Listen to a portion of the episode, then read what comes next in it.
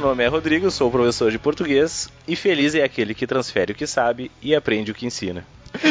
Essas frases de biscoito na China Inbox. Olá, meu nome é Felipe, eu sou professor de física e eu gosto mais de batata e mais de estudar. Olá, meu nome é Vinícius, sou professor de química e como diria Douglas Adams, é possível aprender tudo. O segredo para voar é aprender como se atirar no chão e errar. Pô, profundo, Profundo, isso, na real, né? eu achei, olha, Profundo. bem melhor que as nossas. Mas eu vou estudar e batata é massa.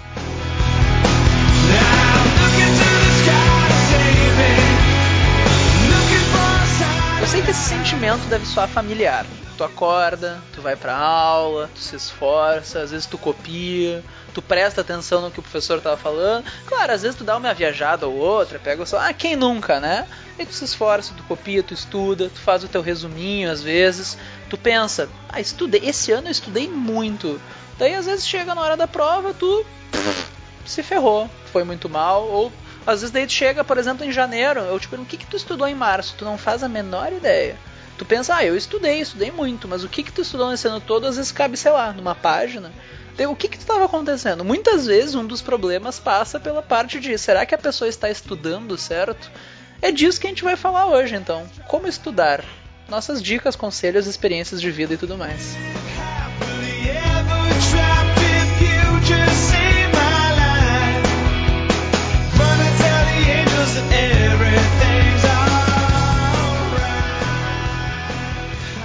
Bom, galera, chegou em casa então, almoçou, jantou, fez o lanche, sentou na cama pra estudar.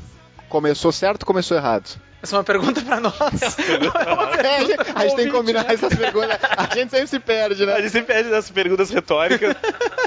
Eu acredito que começou errado. Tem que ter um ambiente pra estudar, assim. Pois é, a gente reuniu aqui uma série de dicas profissionais que vão ser lançadas ao longo do episódio, vulga uma extensa pesquisa no Google. Na verdade, uma das principais dicas de para começar, como estudar, o que, que a pessoa tem que fazer? Ela tem que ter o seu ambiente para estudar, tá? Aquela coisa de, ah, eu vou sentar na cama, depois eu vou estudar na frente da TV, vou estudar no ônibus. Não, é muito bom tu ter um ambiente para estudar. Por mais que isso pareça simples, pareça idiota, tu se acostuma, tu entra naquele mindset, digamos, puxando as palavras em inglês, olha que bonito isso. Tu tem que ter um ambiente para estudar, porque daí tu entra naquela coisa de costume e tudo mais, que tu chega perto, tu olha e pensa, não, isso aqui é o meu ambiente de estudar. Tu, tu vai, é que de certa forma tu vai se adestrando, vamos ser sinceros aqui. É, é um, é um bagulho Ao- ao- meio... Tu entra nesse ambiente, tu pensa, tá, agora eu vou estudar. Tu tem que ter o espaço separado. Importante, espaço livre. Primeira coisa, então, foi em sentou na cama, espaço livre de distrações, né? Tu tem um ambiente pra estudar, é tipo solo indígena sagrado, assim, o celular não entra. Esse tipo de coisa. Se livra de todo tipo de distração. O celular é a maldição do século. É. E a bênção do século. Também. Mas sabe que uns tempos atrás eu vi uma pesquisa, tipo, num fórum e tal, onde as pessoas tinham que responder. Eu gosto que teus artigos. Ah, li um artigo. Li um artigo. Li um blog. Era um post do Facebook. Aquele fatos curiosos sobre mim. Ele já meteu essa várias vezes. Ele, ele leu um ali, aqueles posts do Facebook colorido que a Textão, galera tá né, porra? agora. Textão. Não, mas era realmente uma pesquisa que fizeram num fórum e tal, no Reddit, pra quem conhece. Ah, É um fórum que tem bastante usuários e tal. O Reddit é inglês, ó, inglês. Não, porque é uma fonte confiável, Não, pode então. confiar, se tá em inglês, é, a galera acredita. Mas era tipo, ah, o que você acha que é. Qual tecnologia que nós temos hoje que você acha que seria mais difícil de explicar para alguém há, sei lá, 100, 200 anos atrás? E a resposta que ganhou era um cara que falou: ah, eu tenho no meu bolso um dispositivo capaz de acessar todo o conhecimento que a humanidade já produziu. Eu uso ele para ver fotos de gatos e discutir com estranhos. Bah. Boa, Bah. boa. Os caras param pra pensar num negócio. A genialidade. Os filósofos do século, né, cara? Antes era Aristóteles, eu era não sei o que. sempre É, é falo, aqui cara. que nasce, né? É. A internet, ela é muito boa porque ela deu voz pra todo mundo. A E é internet, isso ela é muito ruim porque ela deu voz pra todo mundo. Acabou dando voz a idiotas também. Não, né? cara, idiotas sempre existiram. É, sim, sempre. O único problema é que agora a gente pô. lê eles no Facebook. Agora tem gente que É. concorda, né? É. problema é- Eles acharam outros idiotas. O problema eles é que agora tem idiotas que reunindo, conseguem, né? Mas aí, voltando ao assunto do ambiente, ambiente próprio pra estudar. Cara, e vocês, enfim, tem que estar confortável ali, não sentar na cama, livre de distrações, sem celular, sem nada que possa, né, atrapalhar vocês. Ah, ainda voltando na, na- na ideia do adestrar, que o Ben falou, né, de- da gente meio que se adestrar, mas existe todo um, né, todo um, um Talvez aparato, uma, uma Condicionar. Usa a palavra Condicionar. Usar uma então. palavra mais bonita, é, né? condicionar o teu corpo, é, o teu corpo e a tua cabeça, nós somos condicionados e tudo que a gente é condicionado a fazer, a gente faz de forma mais fácil. Né? Tudo que nos é estranho, a gente precisa de uma certa dificuldade para fazer. Então a gente se condiciona para fazer as coisas de uma, de uma forma mais fácil. Querendo ou não, a gente desenvolve hábitos, né? É Se hábito, todo dia tu rotina. chega lá e tu come o teu pãozinho no fim do dia, o dia que tu não tiver o teu pãozinho, tu vai estranhar isso. teu é um corpo hábito vai estranhar, exatamente. É, é- é- tudo é hábito. Então, até o, o teu estudo fica mais fácil e de certa forma menos doloroso para aquelas pessoas. que não Natural. gostam. natural, né? Natural. Não fica tão doloroso a gente sentar ali para estudar. Pensando em prova, né? Porque a gente, né, falando do estudo em geral, mas quem O nosso nos ouve, foco aqui, normalmente, a foco pessoa é tem um objetivo ter bem definido, que é uma uma prova específica, né? né? Enem ou vestibular.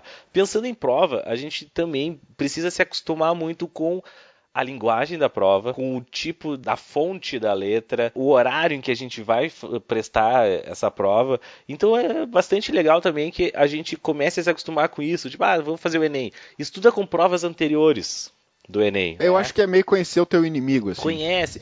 Tu vai estar ambientado. Quando tu pegar ali a prova do Enem, tu não vai estranhar. Porque tu já está acostumado com aquela letra, né, com aquela fonte, tu já está acostumado com um número de questões, tu já está acostumado com aquela folha dividida Até daquela com o espaço forma. que tu tem pra resolver Exato, as questões. o espaço que tu tem. Então, isso tudo vai te deixar mais tranquilo na hora da prova. Parece idiota, mas ajuda. Ajuda é bastante. É, eu sou a favor de estudar pelo computador, tem tudo online hoje em dia, mas eu acho que na hora de realmente simular ali, mais, Simular. até mais pro final do ano, mais próximo da prova, é realmente imprime a prova, pega ela física e resolve sem o Exato. computador do lado, sem o celular, Nada. assim, tu e a caneta. sentado numa cadeira, como tu faria lá, se possível, né? não- Nem sempre a gente consegue, no mesmo horário, para ir acostumando o teu organismo naquele horário tá ali utilizando o teu cérebro. É como tu falou, é simular. Então, quando a gente simula, é simular tudo. Pede pra próximo algum parente possível. teu ficar te olhando com cara de cu enquanto tu faz a prova, É. simular a pressão do fiscal ali. É, e aí- alguém pede, contrata alguém pra ficar fungando do teu lado, né? Que- Alguém fedendo, ah, fedendo é foda, alguém né? fedendo. É, um alguém- cheiro de chi... abre um cheetos Um e deixa, Cheetos deixa longe, aham. Pra simular o ambiente do Enem. né? E não, e- mas falando sério, Mas é importante isso é bastante isso. importante. Ah, claro que. Ah, por exemplo, não vou ser hipócrita dizer que eu não estudava na cama também. Eu adorava fazer exercícios na cama, mas realmente quando eu ia, vou estudar, vou aprender um conteúdo novo, é sentar numa mesinha ali, que era sempre a mesma, com uma iluminação legal, um ambiente arejado. Então eu tinha o meu ambiente, assim. Por mais que eu re- realizasse exercícios, eu lia na cama às vezes, mas não era o usual. Eu tinha o, tinha o meu momento de realmente vou estudar e sentar naquele ambiente organizado, onde, sei lá, livro pra cá, celular pra lá e assim por diante. Sim, querendo ou não, claro, entre não fazer nada e fazer uma coisa ou outra na cama, tudo bem, senta ali na cama, ninguém vai te julgar se aquele exercício ou outro tu tá, resolvi fazer aqui. Realmente, melhor do que fazer nada, né? Se não tá fazendo nada, vai fazer exercício na cama, né? Eu acho que exercício na cama nunca é demais. Mas é, uma- é importante, resumindo, simular o teu ambiente, Sim. isso é importante. E outra coisa, puxando para outro lado, essa coisa de fazer provas antigas tem um- por uma série de coisas também a maneira como os conteúdos são cobrados. Às vezes entre várias provas diferentes não muda tanto o assunto, mas a maneira como as questões abordam esse assunto. Então, as provas antigas são uma das principais ferramentas Sim. que tu tem contra qualquer prova que tu vai fazer. Contra a prova, né? A gente né, vai contra a prova. Uma coisa medieval. Mas claro, ter o teu ambiente é certamente muito importante. acostumar até com a linguagem, né? A linguagem, a forma como eles perguntam as coisas. Cara, tu, tu vai ficar bem menos ansioso quando pegar a prova lá na hora do vamos ver.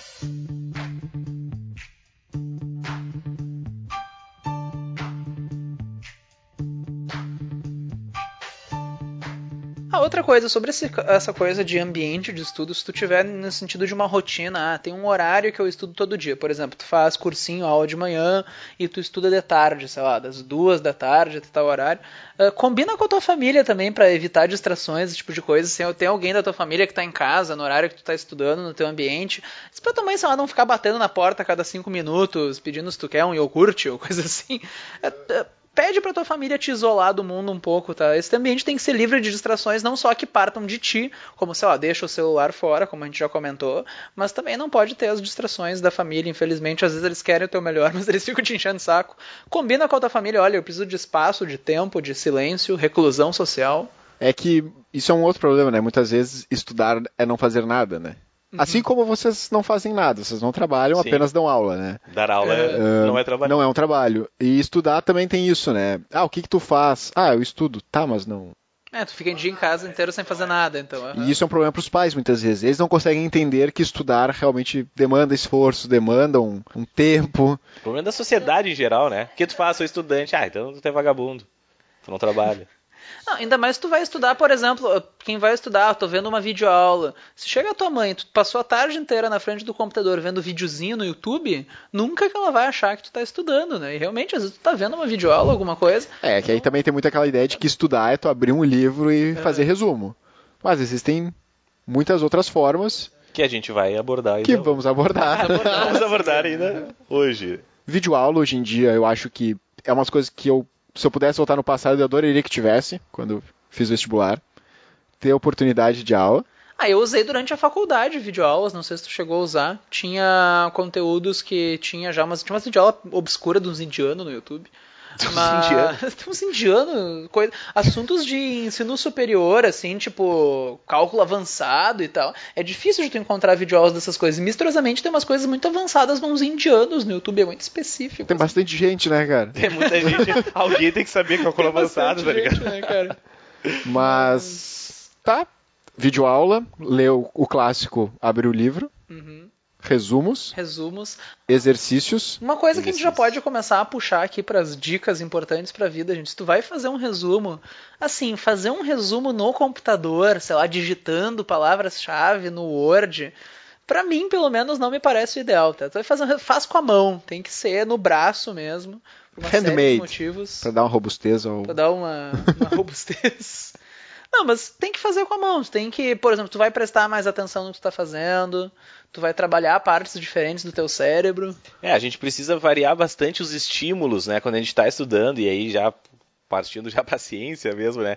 Ah, Ah, peraí, então isso não é só o que tu acha, nós Não, realmente estamos falando assim? alguma coisa de verdade. a, a gente aqui. Baseado o em tá fatos falando. científicos, né? Baseado fatos em fatos, em pesquisas de universidades renomadas no mundo todo, né? Tu, tu lê um artigo, né? Eu li, um- eu li um, um blog lá. não, mas a gente lê bastante essas coisas. Parece que não, a gente fala palhaçada e a gente parece que a gente não sabe muita coisa, mas a gente sabe algumas coisas, né? São dois tipos de memória. Aquela memória de curto prazo, né, para aquelas informações rápidas, tipo, ah, anota o telefone do cara aí, decora o telefone, discou, esqueceu. Tem aquelas informações que a gente precisa né, para mais tempo, enfim, que elas vão para nossa memória mais profunda. Cara, para a gente pegar essa informação que está na memória de curto prazo e para memória profunda, a gente precisa variar os estímulos. Quando a gente fala variar os estímulos, não adianta ficar duas horas lendo. Né? A gente não vai, então não basta só pegar ali e ficar lendo. Não basta também ficar duas horas fazendo exercício. Tu tem que variar. Então tu vai ali, tu assiste uma videoaula do Ben, assiste uma videoaula do Vinícius ali, né? umas aulinhas massa ali. Tu né? comenta, quero uma videoaula do Rodrigo também. Quer uma- É, vai lá e comenta. Momento absurdo. Momento de amado professores, a gente né, tem que, enfim, comprar o leite das crianças. Então, tu vai ali, varia. Assiste uma videoaula, faz um exercício, lê alguma coisinha. O ler pode ser até na, na- na nossa hora de folga, for passar em leituras ah, da parte de literatura e mesmo assim, ah, vou dormir aqui, vou ler aqui a senhora, né? José de Alencar, e tu vai ali, tu vai lendo. José de Alencar, José de Alencar, né? Acho que é. Senhora José Eu de Alencar. dizer, eu ia dizer assim, ó, fala de novo. Senhora José de Alencar. Adoro Machado de Assis. Enfim, aí tu vai ali ler, né? Enfim, alguns vestibulares ainda tem as leituras obrigatórias, e mesmo os que não têm, o Enem, ele tem a parte de literatura que a gente precisa ler bastante. Mas, gente, variar os estímulos, e como bem falou, tu escrever é um estímulo, tu ler é um estímulo, tu ouvir, tu falar é outro estímulo. Uma coisa que também é bastante legal, às vezes a gente aprende ensinando. Nós que somos professores sabemos, a gente aprende muito ensinando. Então, se tu tem um irmãozinho pequeno ali, uma priminha, uma vizinha chata, Que tu não gosta dela. que tu não gosta dela, Revolução. Francesa. É, tenta ensinar o que tu tá aprendendo. Ah, eu, eu- hoje eu tive aula, como né, tu falou mesmo, Revolução Francesa. Dá uma lidinha, faz um resumo, escuta uma videoaula e chama a vizinha ali, ô, vem cá, vem cá, vou te falar uns negócios sobre a Revolução Francesa. Parece piada, mas cara, isso vai te fazer com, vai fazer com que essa tua memória, essa informação, vá lá pra tua memória profunda e vai fazer, e vai ficar muito mais fácil de tu acessar ela quando tu precisar mais pra frente. A ideia aí é que tu precisa pensar muito mais pra explicar pra alguém, né? Tu precisa criar Pois muito é. mais Exato. conexões, muito mais Exatamente. sinapses. Muito mais sinapse e mais estímulos. Tu tá variando os Mas- estímulos, né? Tu leu, tu escreveu, tu fez a, a mão, o teu resumo, e agora tu tá falando. É que tu tem que formular, tu tem, Tem que que criar, formular, tu tem que criar novas frases, digamos assim, pra explicar a mesma coisa. E aí as conexões do teu cérebro estão bem grandes e cada vez mais fortes. E quanto mais conexões a gente tiver, né, quanto mais sinapses os nossos neurônios, nossos neurônios conseguirem fazer, mais fácil, mais rápido a gente consegue acessar essa informação no futuro. Sabe que quando eu estava no colégio, o jeito que eu estudava era assim, na verdade. Eu tinha um quadro branco no meu quarto, eu dava uma aula para sala vazia, assim. O meu jeito de estudar era escrever coisas no quadro e bolar. Às vezes eu inventava uma explicação. Ah, por que, que isso é assim? Às vezes eu inventava uma explicação na minha cabeça. Mas independente dessa explicação tá certa ou não, aquilo me ajudava a lembrar das consequências, assim. Que eu acho que quando tu explica uma coisa para alguém, como o Vinícius falou, tu lembra, tu faz uma coisa que tu não faz quando tu é aluno que é pensar naquilo que tu está fazendo, né? Querendo ou não, uma das principais coisas que eu notei assim quando eu comecei a dar aula, inclusive, é que às vezes tem coisas que eu como aluno aceitava, que o pessoal ah, tá que fácil. Daí quando eu fui explicar ela, eu pensei, tá, mas por que que isso assim, não faz o menor sentido? Como é que eu aceitava isso? Já me peguei muito assim. eu já me Caraca, muito assim, que absurdo. Eu era muito burro, né? Eu aceitava são muito coisa. naturais para Explicações que não realmente explicam o que eu tinha na minha cabeça. Eu assim. aceitei muita coisa na minha vida. E nunca questionei o por quê? Mas realmente, quando tu vai explicar alguma coisa para alguém, tu se obriga a criar conexões no teu cérebro, justamente a criar explicações que e realmente a matéria começa a fazer sentido para ti. Eu acho que isso é uma das coisas mais importantes assim. Exato. É quando tu atribui significado para aquilo que tu tá falando. Num desses artigos que eu li, artigos desses posts do Facebook. Ponto blogspot.com. um desses artigos que, que, era exatamente isso, o pessoal que lê e não consegue lembrar depois. E uma das dicas, né, desse professor, ele dizia, enquanto tu tá lendo, faz perguntas, anota como se fosse fazer um quiz, uhum. né? Tu tá lendo ali e aí diz ali, ah, a Revolução Francesa 1827, não sei se é isso. Aí, aí tu vai lá e... é longe pra caralho. Aí tu vai lá e tu escreve assim, ó, quando aconteceu a Revolução Francesa? Aí continua lendo. Aí eu tenho mais uma informação e tu vai fazendo uhum. perguntas. Tu vai fazendo um Mas quiz. vai fazendo as perguntas ao longo do. Tu vai escrevendo as perguntas. Tu vai escrevendo enquanto uhum. tá lendo. Tá, tá, tá. Né? Tu tá Mas lendo. tu só nota a pergunta, não a resposta. É, isso que é essa minha dúvida. Não, anota a resposta. Tu tá lendo. Tu aprende a questionar a Exato. informação. Uhum. Exato, tu tá lendo, tu tá estudando e tu tá fazendo perguntas sobre aquilo que tu já Sim. tá lendo. Como se, né, como se tu estivesse montando uma prova para alguém depois. Mas que essa prova. Ah, eu ia ser ti. muito pau no cu. Pô, isso é muito legal. Não, mas, mas isso, é pra ti. isso é pra ti, isso, isso. Eu zerava que não minha responda prova. depois. O fato de tu parar e pensar numa pergunta para aquilo que tu leu já faz com que a tua memória fique bem mais sedimentada. Então tu vai conseguir lembrar disso depois. Já dando um spoiler, provavelmente você, nosso ouvinte, que tu, quando tu fizer isso, provavelmente vai se dar conta que muitas vezes tu vai formular perguntas cuja resposta não vai estar no texto, né?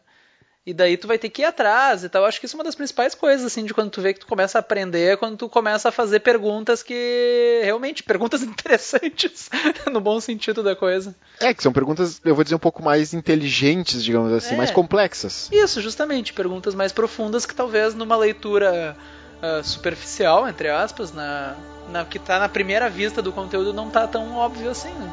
Tem que buscar mais conhecimento.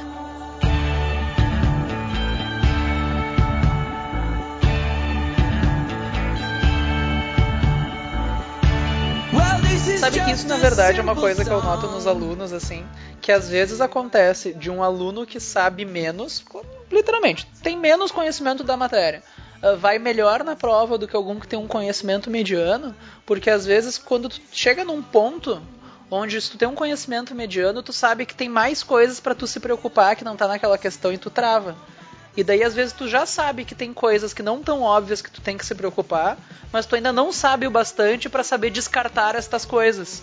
Então eu acho que existe um meio termo no conteúdo, assim, onde às vezes tu vai pior numa prova do que quem sabe pouco, porque tu fica se preocupando com coisas que não tem nada a ver com a questão, e tu ainda não sabe o bastante para dizer que tá, isso não tem nada a ver com a questão. Não sei ainda como é que é nas outras matérias, mas em física isso é muito comum, assim. A pessoa sabe que existe o efeito tal que ela não tá considerando numa análise mais simples, e tá, mas será que isso não muda a resposta? E ela ainda não sabe o bastante para dizer, ah, não, mas esse efeito não é importante nesse caso. Então existe um meio termo, assim, que em- faz parte da vida, tu tem que superar. E tu vai notar quando tu começar a passar por isso, assim, de fazer perguntas que tu mesmo não sabe responder. Eu acho que é um marco importante. Assim. Eu acho que é uma coisa legal isso. Uhum. É, tu, tem, tu tem uma certa autonomia Uhum. no conteúdo. Tu consegue sair daquele, daquela linearidade que tu viu em sala de aula e tu consegue meio que ramificar assim, o conhecimento. Aí quer dizer que tu tá aprendendo mesmo. Tu não tá aceitando, né? Como a gente, quando era aluno, só aceitava. Quando tu começa a questionar a matéria, meu, é porque tu É, tá aprendendo. isso é, isso é uma coisa que eu acho que é legal pontuar, assim, que. Sim, eu só aceitava as coisas também. Eu, em Uhum. Sim, algum isso faz momento. parte da vida. Faz parte, assim. Como é, funciona, gente- aham. Então é normal isso, não se sintam Não, mundo é menosprezados assim. por isso. É. Pois é, mas eu acho que é importante deixar isso claro, gente. A aula, principalmente, ela serve para tu entender o conteúdo. Tu vai aprender o conteúdo, seja lá o que for aprender de verdade, quando tu sentar a bunda na cadeira e for atrás de estudar. A, a aula, seja a videoaula, seja o texto fantástico, o post do blog, vai te fazer entender melhor o conteúdo. Mas para aprender ele mesmo é quando tu vai atrás. É uma coisa ativa, assim, não é uma Exato. coisa passiva. Não, e, e esse é o tem um- uma teoria na pedagogia que se chama aprendizagem ativa. É, a aprendizagem ativa é exatamente isso. É, o, é, é tu não ser passivo, não aceitar tudo, não achar que o teu conhecimento todo vai sair do professor e vai pra ti. É que não é por osmose que tu aprende. né? É, não é assim. Então, assim, ó, existe um conjunto de, de coisas que, enfim, interessam mais pro professor do que pro aluno, mas um conjunto de, de práticas que a gente faz em sala de aula que, se- que são exatamente isso, para que vocês consigam né, aprender e, enfim, jamais achem que vocês vão sair de uma sala de aula aprendendo tudo. Vocês, o professor ele precisa estimular vocês, ele precisa dizer para onde vocês vão, mas que o conhecimento mesmo ele vai se dar quando vocês forem de uma forma bastante ativa e não passiva. Uma coisa que ninguém gosta de ouvir, né? Mas é que a única forma de realmente aprender é estudando, né? Tu, tu tem que gastar energia pra isso. Precisa estudar. É, todo mundo gosta de uma fórmula mágica, toma uma pílula, ah, dorme e acorda sabendo, mas Aquelas fitas embaixo do travesseiro, né? Infelizmente- Isso aí o pessoal fazia. não chegamos nesse ponto ainda, então. É ruim de ouvir isso, mas não tem fórmula mágica. É sentar a bunda na cadeira e estudar. assim. Mas puxando um estudo científico. é, Blog. Mais um Olha, blog. Não, isso realmente é A um, gente leu não, isso blogs. realmente é um estudo, faz Os parte de um trabalho de, não, isso faz parte de um trabalho de doutorado, de um youtuber que eu acompanho, mas é um trabalho de doutorado em ensino de física, através de vídeos educativos. cara é que ele- youtuber. do- O cara é youtuber. o cara é youtuber. Já Ele desqualificou ass- total. Eu desqualifiquei total, né? Não, é um físico, eu trabalho. O PhD dele, ó, que só mais importante É, ele é mais que austra- doutorado. porque ele é australiano, canadense, não sei o que, sobre ensino de física através de vídeos educativos. Um dos estudos que ele fez nesse trabalho de PhD era o seguinte: ele pegou dois grupos de alunos, daí ele fez um teste com esses alunos antes de passar para ele qualquer vídeo educativo. Daí ele viu como é que eles foram no teste, eles foram meio mal, sei lá, de 10 questões, a média ficou em 3, 4, sobre perguntas de física do dia a dia. Ah, quando tu joga a bola para cima, o que que acontece com as forças, esse tipo de coisa. Ela cai. Ela, Ela cai, cai. né? a gravidade é para baixo. Essa né? aí até eu Ah, saberia. não, mas conforme esse- Não, mas por exemplo, ó, fazendo um teste aqui, vamos ver, ó, temos dois públicos diferentes, né? Vinícius das Eita. exatas, Ih, Rodrigo do eu não sei nada. Quando É agora joga- que eu me ó, queimo. joga uma bola de basquete pra cima. Enquanto a bola sobe, as forças que tem nessa bola apontam pra cima, pra baixo, pra onde? Da bola? É, Rodrigo, o que, que tu acha? Enquanto Pra a bola cima? sobe.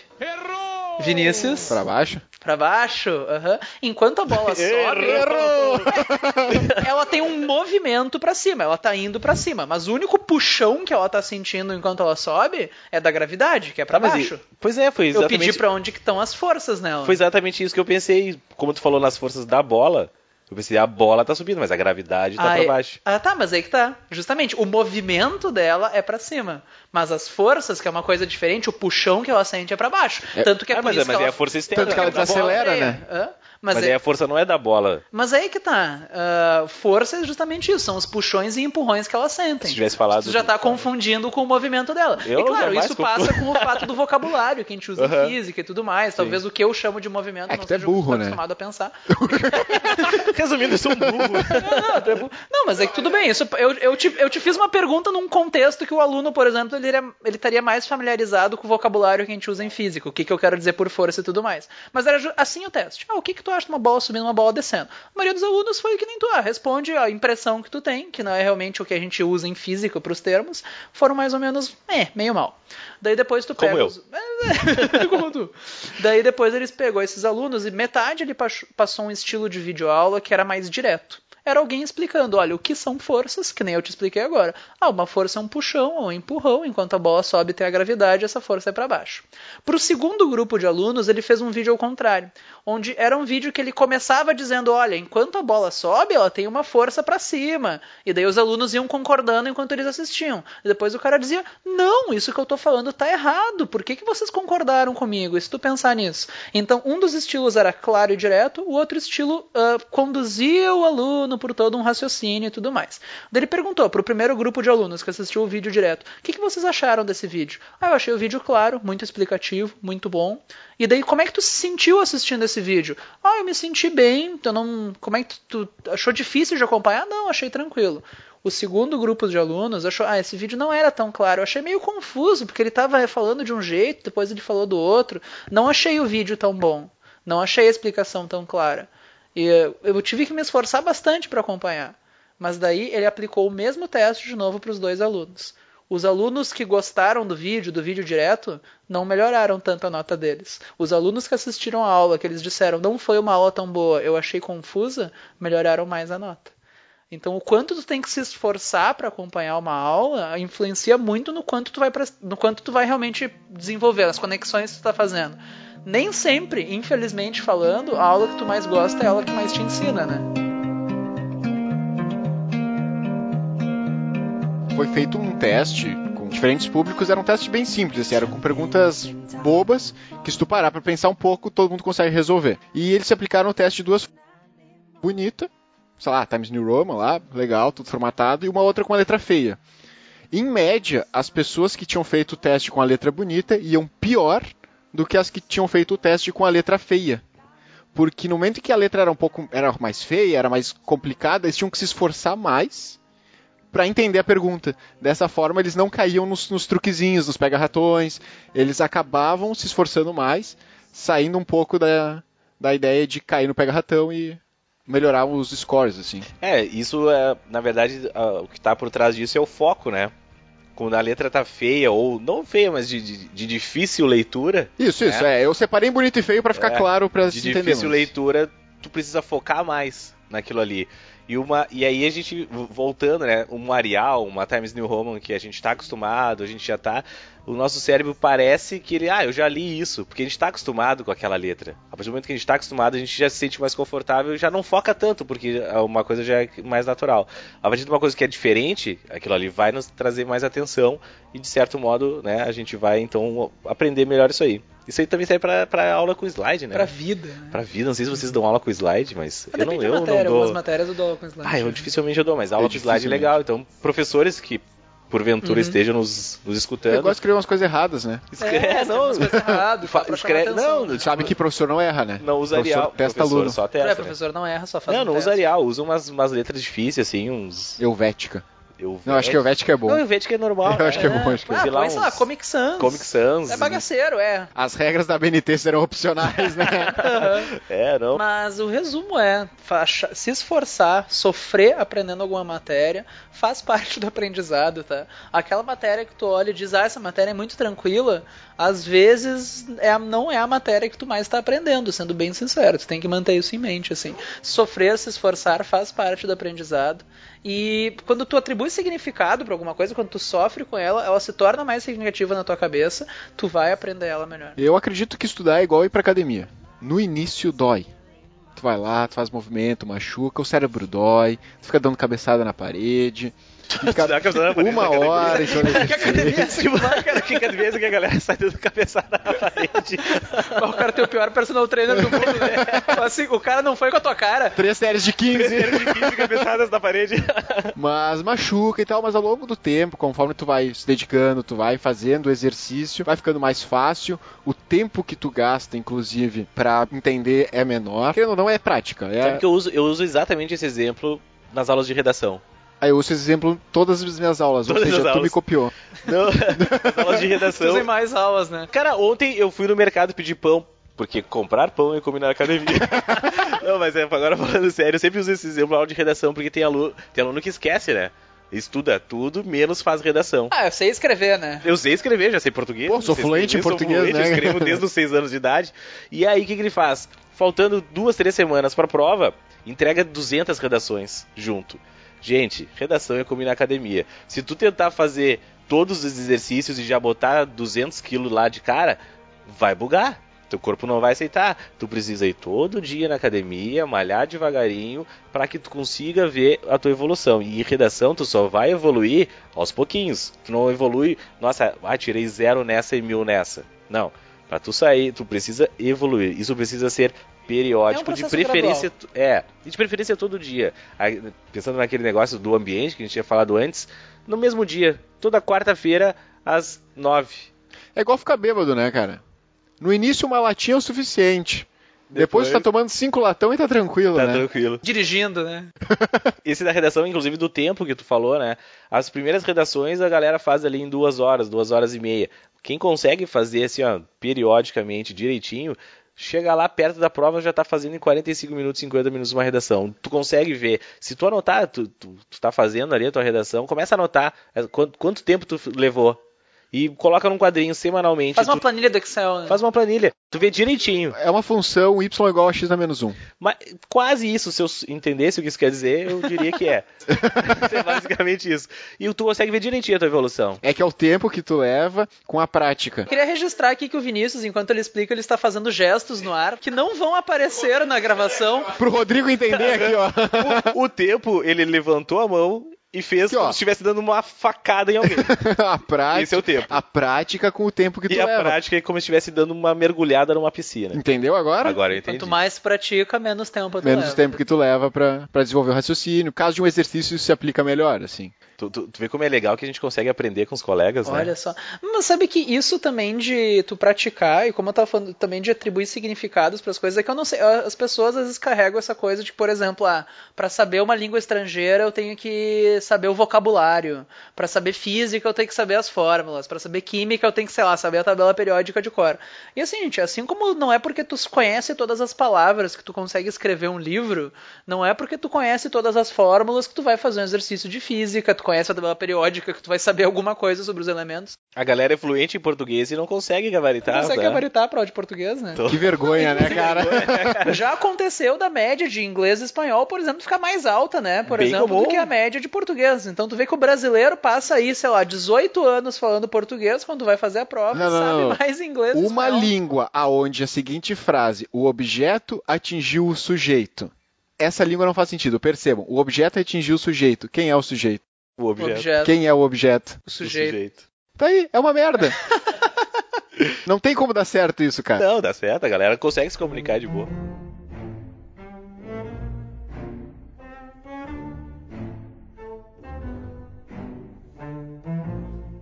Mas eu queria puxar um exemplo com um ouvinte, com vocês, ó, sobre como atribuir o significado ao que tu tá falando influencia no quanto tu vai lembrar dessa coisa e no quanto de informação tu tira dessa coisa. Eu vou largar uma frase aqui agora e eu quero que vocês se concentrem pra, enfim, depois poder repetir essa frase. Yoroshiku negai shimasu. O que, que eu falei? Por exemplo, Rodrigo, reproduza a minha frase. Yoroshi? eu parei no Yoroshi também. Yoroshi mais. É mais ou menos isso, Yoroshiku negai shimasu. Eu tava falando em japonês uma expressão que normalmente significa ah, prazer em conhecê-lo, se usa nesse sentido. A tradução literal seria por favor, seja gentil comigo, o que eu acho meio tenso. Ah, mas tu vê que eu falei uma frase pra ti não faz. Quando eu falei a frase em japonês, talvez agora, ah, como é que era? Tu fica meio assim, Yoroshiku. Mas se eu te pedir como é que era a frase em português, por favor, seja gentil comigo. Talvez tu não lembre dos detalhes, se eu falei só, ah, faça o favor, seja gentil, ou por favor, ou era gentil. Talvez tu não lembre exatamente de qual palavra eu usei, mas tu lembra exatamente do significado. Ah, por favor, seja gentil comigo, que eu uso como, ah, prazer te conhecer. Ah, eu uso bastante isso. Então. Quando eu conheço alguém pela primeira vez. assim. É, não. Não, mas a ideia é o quê? No momento em que eu traduzir essa frase, tu consegue lembrar dela muito melhor. Por quê? Porque faz sentido pra ti as palavras que eu usei. Eu não falei só uma sequência de sons soltos. Então, no momento que tu atribui significados pra essas informações, ah, enfim, elas fazem mais sentido pra ti. Tu provavelmente, quando tava tentando lembrar a frase que eu falei, tava tentando lembrar cada som em separado. Ah, Yoroshu, depois vinha não sei o que. Quando tu vai tentar lembrar da frase traduzida em português, tu não fica tentando lembrar cada palavra. Ah, tu sabe que era, por favor, seja gentil comigo. Ah, prazer em conhecê-lo. Tu já agrupou isso na tua cabeça, é uma frase de cumprimento. Tu já tem agrupado na tua cabeça a sequência de palavras. Então, tu atribuir significado e saber agrupar as coisas na tua cabeça é uma coisa que vem com a experiência de quando tu já conhece. Tu já tem um domínio da língua portuguesa, tu tem uma gama muito grande de palavras e significados na tua cabeça que tu usou para agrupar essas palavras e que atribuiu um significado para elas. Mas é, aprender é justamente isso. Quando a matéria se torna significativa para ti, quando aquelas fórmulas que tu tentou decorar se tornam significativas para ti, tu vai lembrar delas com mais facilidade. E tu não vai lembrar ah, o F é igual ao M, o que, que vem depois. Não, tudo isso vira um bloco na tua cabeça. Tu tem de agrupar as coisas.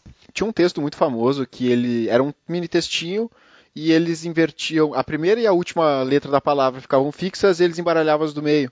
Isso provava que a gente não lê, Ah. a gente não lê letra por letra, sílaba por sílaba, a gente vê os blocos. Uhum. Acho que o nome disso aí é chunking, né? É isso. É, vinha por e-mail É, isso, naquela é. mesma época que vinham os PowerPoint de Jesus Cristo por e-mail. Exatamente, aquelas correntes. Aquelas correntes por e-mail, aham. que agora a tua avó te manda por WhatsApp. Mas essa é a ideia de tu ver por blocos o conteúdo. Ver- Isso funciona para tudo, na verdade. Por exemplo, uma sequência numérica, se eu te disser, ah, decora a sequência numérica 7, 0, 1, 2. 7012, tá, mas enfim. Ok, mas é, pode ser que algumas pessoas não consigam reproduzir tão facilmente, mas se tu agrupar como dois, que é 2017 ao contrário, faz muito sentido para ti. Tá, tu Então- falou errado, cara. 7012 não é 2017 ao contrário, é 2107. É sete. Mas tu vê que quando tu me deu a informação do que que tu quis dizer, eu já É, não, soube, não, não. inclusive, dizer, ah, tua sequência tava errada, não sei o que é.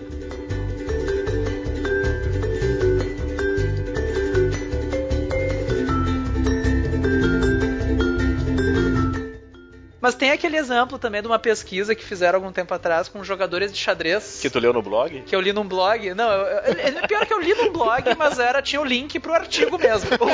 Não, esse eu admito. Eu li num blog. Quem não conhece, gente, Quora é um site, ele é em inglês e tal, mas é um fórum, é tipo um Yahoo Respostas. É, fala a verdade. É o Yahoo Yahoo Resposta. Yahoo Respostas, mas com, sei lá, tem gente da NASA Mas que que faz responde de lá. inglês, É. então né, dá um, É, em inglês, né? De um- novo, né? já, já le- eleva o padrão. Vai lá. E- Ele lê usando seu mouse, seu notebook, meu Meu notebook. notebook. Dá uns delete ali. um backspace. Backspace. Mas e aí? no meu iPhone. Mas a ideia é o seguinte: eles fizeram um teste com jogadores de xadrez iniciantes e mestres experientes no xadrez. Eles pegaram, por exemplo, fotos de tabuleiras de xadrez no meio de um jogo. O tabuleiro não estava organizado que no começo do jogo, algumas peças já tinham sido movimentadas. Então eles deram essas fotos para os iniciantes e para os mestres. Ah, memoriza esse tabuleiro. Daí depois, quando eles tiraram as fotos e colocaram um tabuleiro na frente deles e diz reconstrói isso aqui, os iniciantes tinham bastante dificuldade em reconstruir exatamente o que tava, tinha sido visto. Os mestres tinham bastante facilidade em reconstruir o, o tabuleiro, enfim, de reconstruir o pedaço do jogo. Ah, Mas daí se tu pegava, mesma coisa, pega fotos de um tabuleiro de xadrez, mas em vez de pegar um jogo iniciado, coloca as peças de qualquer jeito em cima, numa ordem aleatória, e diz, memoriza e reproduz. Quando tu fazia esse teste com as peças distribuídas de um jeito aleatório, os mestres tinham tanta dificuldade em lembrar do tabuleiro quanto os iniciantes. É porque no primeiro caso eles não estavam só lembrando de um tabuleiro. Ah, o que tinha acontecido naquele jogo tinha um significado para eles. Ah, já teve tal movimento do peão, já teve tal movimento do cavalo. Ah, quando tu pedia para eles descreverem o tabuleiro, eles usavam um vocabulário um pouquinho diferente. Os iniciantes diziam, ah, o peão estava em tal casa. Os mestres eles usavam um vocabulário que realmente agrupava as coisas. Ah, eu via que a região central do tabuleiro já estava mais enfraquecida, ah, tal peça já tinha sido mais desenvolvida. Então tu vê que o que eles estavam fazendo no fundo era usar o conhecimento prévio que eles tinham daquilo para agrupar as informações novas com mais facilidade na cabeça deles. Por quê? Porque eles atribuíam um significado para aquilo.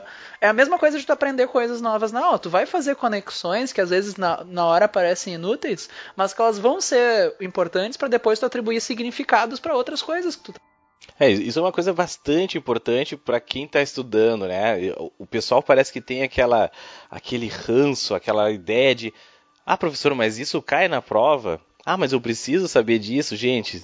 Tudo, tudo. Pode não cair exatamente né, aquela informação que tu tá ali, o professor tá te dando, mas aquilo ali são conexões. O teu cérebro ele faz conexões. Para tu chegar numa informação, existem, sei lá, centenas de milhões, bilhões de sinapses que teu cérebro está fazendo ali. Então, quanto mais coisas tu souber, mais sinapses o teu cérebro faz, mais rápido tu acessa aquela informação. Então, assim, ó, nunca pensem que vocês estão aprendendo coisas inúteis. Não existe aprender nada inútil. Tudo que tu está aprendendo é útil. Ah, os, os guri falaram ali no, no, no, no podcast ali sobre, sei lá, sobre como é que se fala em japonês. Ah, isso aí é só palhaçada. Cara, de alguma forma, tu vai. Essa tua informação no futuro vai fazer uma conexão com alguma outra, que vai fazer com outra, com outra, com outra, que lá na frente vai fazer tu lembrar de alguma coisa. Questão 37 do Enem, letra D. É, tu lembrou exatamente disso. Então, gente, aprender coisas novas, mesmo que não seja considerado matéria, entre aspas, ah, isso não é matéria, isso não cai. Gente, aprender coisa nova é bastante importante para fazer essas conexões, deixar cada vez mais forte essas sinapses nos cérebros de vocês, para que vocês consigam acessar de forma mais rápida e mais forte essas informações. Então, tirem do, do vocabulário de vocês, professor, isso cai, ou isso não cai, ou isso eu não vou estudar.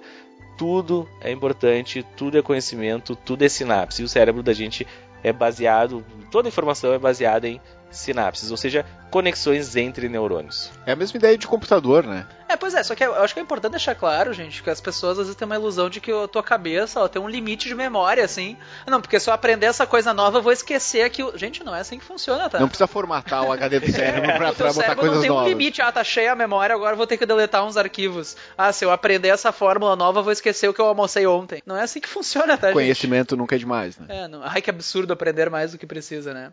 Mas essa ideia de fazer várias conexões tem é completamente linkado à ideia de aqueles mnemônicos para te lembrar coisas. Ah, aquela coisa, aquela frase que tu nunca mais esqueceu e tu nem sabe mais para que serve.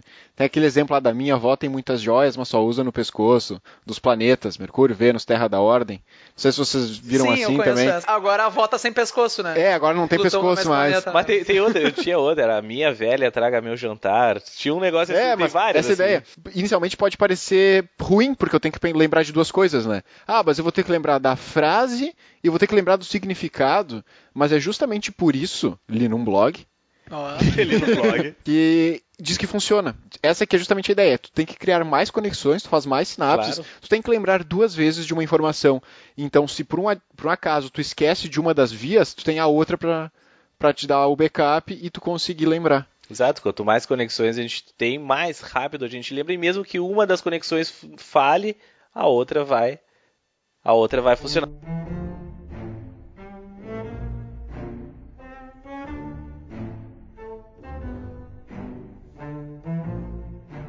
Um exemplo, isso eu- esse exemplo eu não li no blog, na real. Esse, esse eu assisti um vídeo. Agora sim. Agora tá bom, né? Não, mas era um Tá vendo vídeo. um videozinho no não, YouTube? mas era do TED. Ó, Ó, TED, TED. Só palestrantes importantes no TED, né, gente? Gente gabaritada. Inclusive, parênteses, quem quiser acessar TEDx URGS, Felipe. TEDx Felipe Bem, bem com N, que nem bem 10. Uma baita. uma baita Uma baita palestra, né? que eu nosso- gravei. É, é engraçado que nessa palestra teve um problema no áudio do microfone. Daí, em vez de captarem, sei lá, o áudio do ambiente, eles captaram, sei lá, exatamente só o meu microfone ou coisa assim. Daí é engraçado que tem algumas horas que eu faço umas piadinhas no meio, mas como não tava pegando o áudio da plateia, não pegou eles rindo. Daí Hum. parece que eu fico muitos segundos no vácuo, assim. Então é muito constrangedor. mas Isso é o que tu vê, né? Isso é o que tu imagina, isso é, É, o que isso é teu o que eu digo cérebro pras pessoas, né? construiu. Não, mas é sobre é, educação e tudo mais, quem quiser dar uma pesquisada. Pesquisem aí, TED. É TEDx? É, é, pro- é, procura TED Felipe Bem, vai aparecer ali. Eu, eu não tenho nada a oferecer. Eu- Tu tem alguma coisa? Cara, eu tenho. Não, deixa assim. procura Pornhub, Rodrigo. Procura ali, Xvideos. Mas enfim, numa desses vídeos do TED, que era uma neurocientista americana falando, né? ah, um exemplo bem didático, assim, sobre por que, que a gente deve aprender várias coisas de formas diferentes.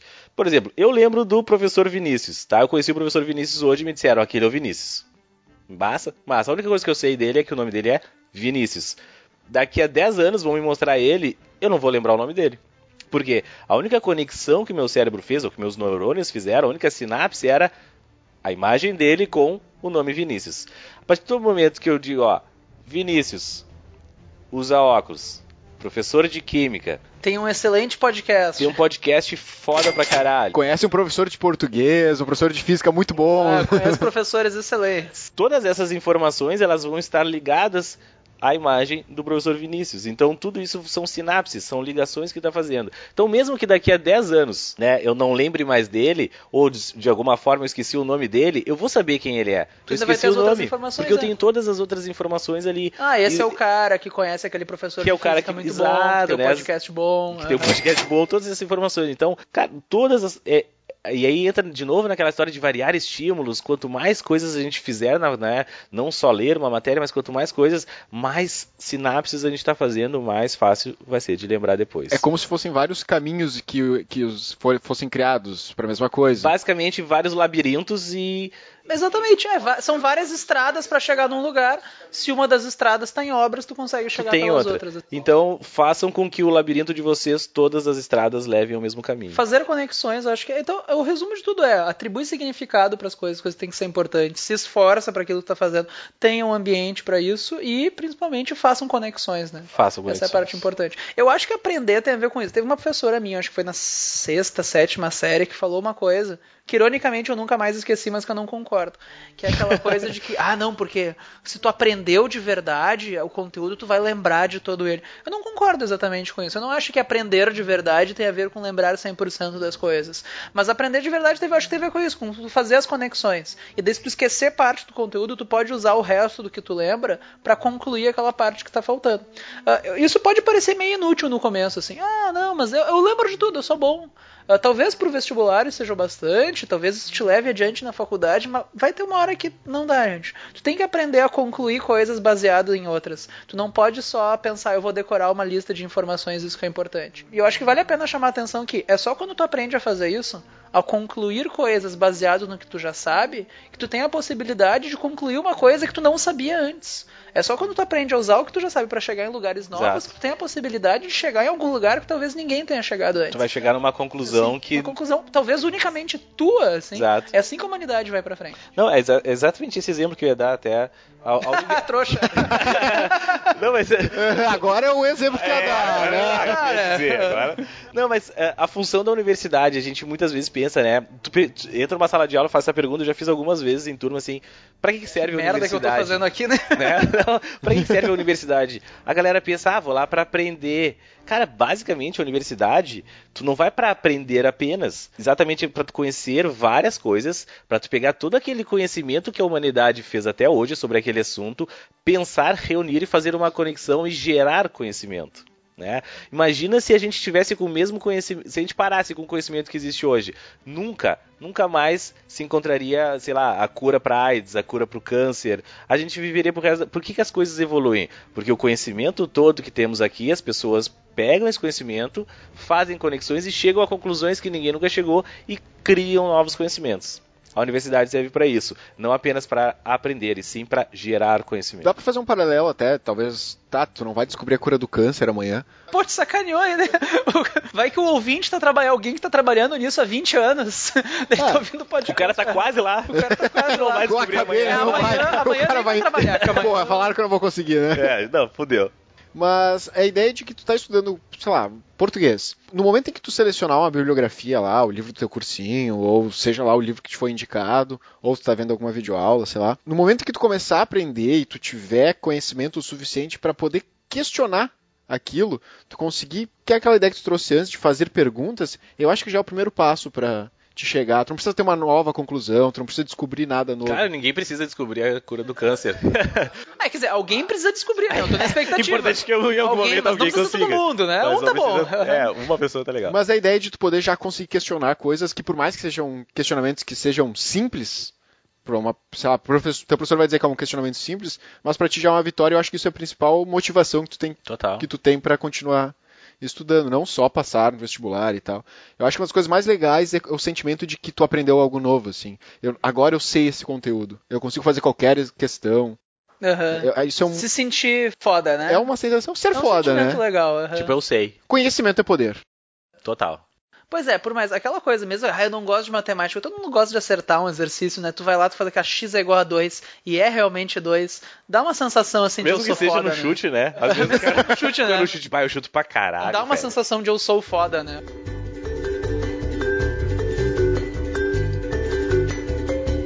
Falamos, falamos, falamos, teoria, muito blog, vários blogs citados.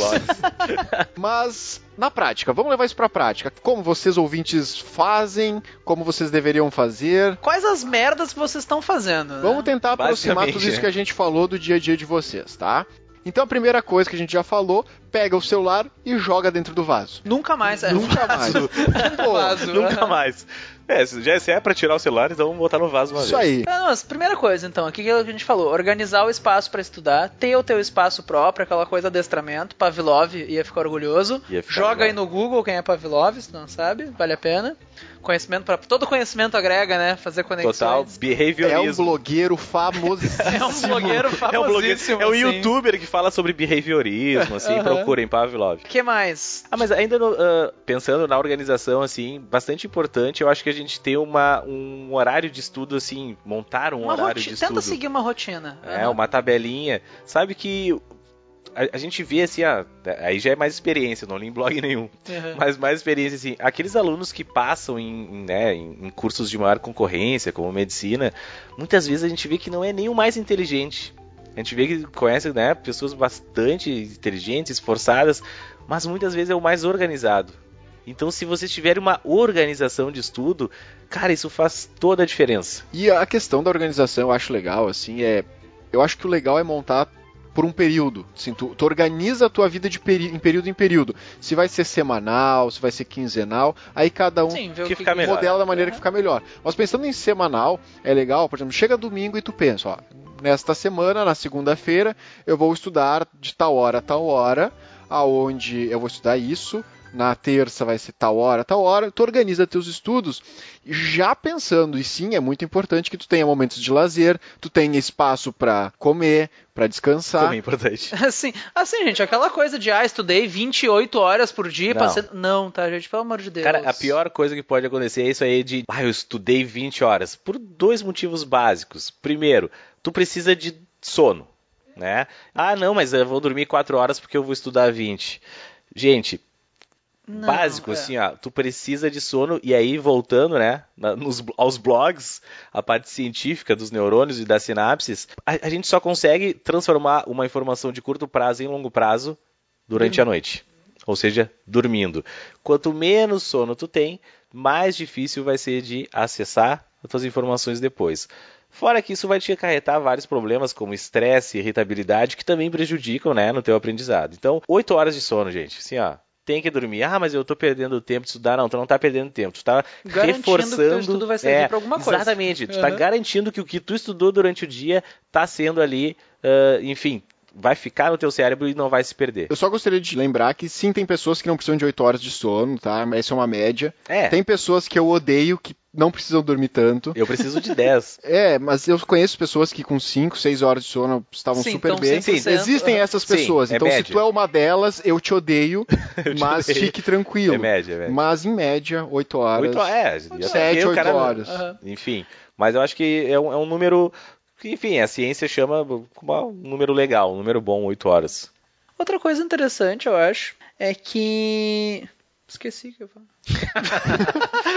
não tô dormindo eu não bastante. dormi muito né? bem essa noite, Pra eu fixar esqueci. Assim, outra coisa interessante é que qualidade é bem mais importante do que quantidade, tá? Com gente, às vezes tu certeza. passa ali quatro horas no teu quarto com o livro aberto, o celular apitando do lado, pensa, ah, estudei quatro horas. É muito melhor tu estudar meia hora de verdade, focado, sem celular, sem nada, e depois passar as três horas que seja vendo Netflix, do que tu passar quatro horas direto com o livro aberto na tua frente e achar que tu tá estudando quando tu não realmente tá. É. Tem É. que estar focado. A quem é que tu tá enganando, Tem que, né? ser, é, tem que ser estudo de qualidade, porque depois tu pensa, tu vai passar a tarde inteira com aquilo, tu vai ficar estressado, tu vai pensar, ah, passei quatro horas estudando, tu vai começar a se punir, porque sinceramente, tu vai ver que esse estudo não vai render. Vai te Pô, gerar estudei- uma ansiedade. É, eu estudei quatro horas de história e mesmo assim não rendeu. não Quanto rendeu. será que eu tenho que estudar? Tu vai ficar ansioso, vai- é uma bola de neve, gente. Então, estuda com qualidade. Não pensa tanto assim em termos de, ah, eu tenho que estudar tantas horas por dia. Não, pensa em qualidade. O tempo que tu, tu começou a se distrair, faz uma pausa, vai fazer Exato. outra coisa. Enfim, não a, vale a pena tu a se gente tem os forçar. estudos que falam sobre foco e atenção, né? Enfim, variam bastante, mas a gente sabe que, um- exagerando assim, se tu é um cara muito focado, tu é o pica da fo- do foco, tu vai ficar ali entre 15 e 18 minutos focado na mesma Pois coisa. é, o tempo médio de atenção da população está em cerca de 7 minutos. Sete Hoje minutos. em dia, Hoje em dia, função é. dos estímulos que a gente Sim. tem por aí, a internet, outdoor, sei lá o que, Tudo. telegrama, 10, 15 minutos ali, tu, tu, vai, tu, vai, tu vai começar a viajar. Tu vai, tu vai começar, começar a a pensar na morte viajar, exatamente. Então é hora de tu mudar, de tu fazer alguma coisa, de tu, enfim, variar o estímulo, como a gente falou antes. Varia o estímulo, tu tá ali focando, tu tá fazendo, faz 15 minutos de exercício. Cara, não faz duas horas de exercício. Tá, fez 15 minutos, varia. Dá uma lida, faz um resuminho, vai variando porque teu foco vai mudando e tu vai conseguir focar enfim, com qualidade, como disse o bem mesmo. É, variar os estímulos, como o Rodrigo falou. Faz ali 15 minutos de, 15 minutos de exercícios, 15 minutos de leitura, 15 minutos de videoaula. Não fica só na mesa, ah, vou fazer duas horas de exercício hoje. Amanhã eu vou fazer duas horas de. Varia o que tu tá fazendo. Se dá uma chance também de, de, relaxar, de não ficar preso na mesma coisa. Senão tu começa a desenvolver até um certo ranço com a matéria. De, é, porque tu vai preferir. Então, varia os estímulos. Se ajuda também Exato. a se ajudar.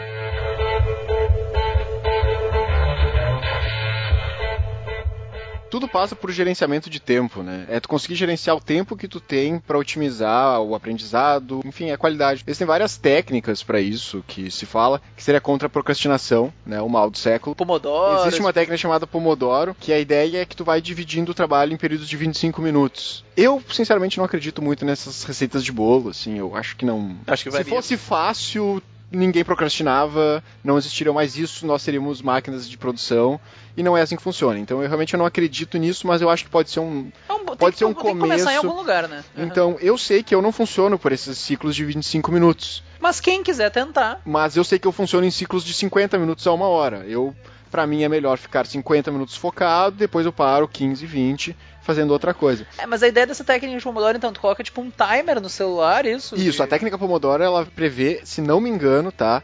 É, tu fica 25 minutos focado e 5 minutos tu vai fazer outra coisa, tu larga o trabalho. Tu, tu não pode tocar em nada do trabalho. Então, 25 minutos focado e 5 fazendo outra coisa porque ainda é aquela ideia de que já está logo ali o final da tarefa e tal. Só que eu discordo um pouco disso quando porque para mim varia muito do, Sim, da matéria. Do que tu tá fazendo, às vezes, é, vai quando tu vai embalar, quando o avião tá preso a decolar, é. tu cancela, né? Então, se é, uma, se é um trabalho mecânico, eu concordo com isso. Eu acho que é um, que se é um trabalho um pouco mais mecânico, copiar e colar uma planilha, uhum. Lindo. Tá fazendo uma coisa chata, realmente. Funciona. Agora, para estudar, eu acredito que cada um vai achar Seja seu ponto pegar, ótimo. Tem que achar o seu intervalo, assim. É, Começou a é, cansar, faz uma pausa em minutos e volta. Mas é um sabe? bom começo. É um ponto de. É o start ali, é uma tu técnica. sabe quando tu já tá lendo pela terceira vez a mesma e coisa, já não tá tu não tá gravando. Então tu, tu vai usar isso aí. Muito bom. Mas existem muitas outras, então, para quem realmente está muito perdido e não sabe nem por onde começar, dá uma procurada. Técnica Pomodoro, como molho mesmo. Uhum, Pomodoro. Tem a ver com tomate? Tem a ver, tem a ver, parece. Porque eu não o tomate fica pronto em 25 minutos, tem que deixar 5 pra descansar. Eu acho que tem a ver com o cronômetro. É, o cronômetro de tomate, alguma coisa assim. De tomate? Aquele Sabe aquele de timer de cozinha, é, que é um tomate? Pelo menos todas as reportagens que eu já vi sobre o método Pomodoro usavam uma foto de um timer em foto de tomate. Se essas reportagens estão fazendo uma brincadeira, se tem alguma coisa a ver, eu não sei, mas é sempre assim. Ou se pá, a marca, a marca Pomodoro é por causa do... Ou não também. Não, porque pomodoro é só tomate em italiano, né? Vem de pomo de ouro.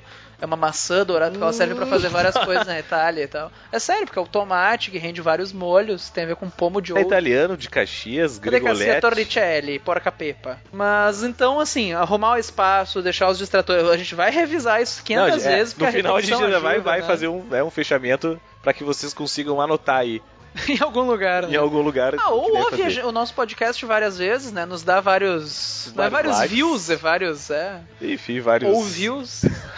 vários ouvios, não sei se chama. Vários ouvidos. Vários né? hearings. É, vários hearings. Pois é, não sei como é que é o nome. Também não sei. Vários listenings. Tenha uma boa noite de sono. Outra coisa, se tu quer, antes de dormir, aproveita pra ouvir alguma coisa em áudio, que talvez tu tenha alguma videoaula que tu não precisa ver escrita, que talvez só o que o professor tá falando. Tu pode pôr os fonezinhos ali para deitar, aproveitar esse momento. Uma boa hora para ouvir podcasts também. Ah, é um momento. Vestcast, quem não conhece bom. ainda. Quem não, quem não conhece ainda. A pessoa não tá, tá perdida aqui, colocou um fone no ouvido sem querer, já tava tocando isso Escuta aqui. Escuta né? um fonezinho.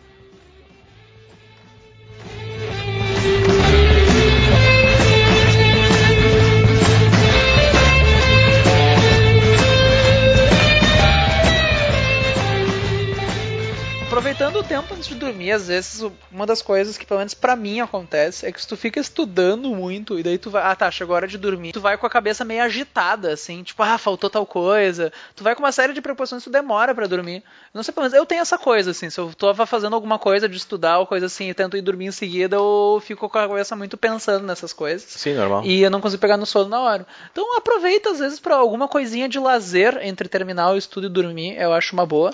E uma dica aleatória que eu li na, realmente, isso é dica de Facebook. Um aluno postou isso, funcionava para mim e realmente parece que funciona. Não testei ainda. É tu ter tipo um caderninho das preocupações. Coloca um caderninho ou no celular mesmo. Tudo aquilo que tu tava pensando, ah, faltou estudar tal coisa, anota no nesse papel, nesse celular, e daí tu esquece disso, tu pensa, ah tá, não, já tá anotado ali, não preciso ficar pensando agora tudo que eu tenho para fazer. Que às vezes a gente fica com essa coisa de, ah, mas eu tenho que fazer isso, tenho que fazer aquilo. Anota antes de deitar, daí tu já vai meio que tirar da tua cabeça deixar no papel.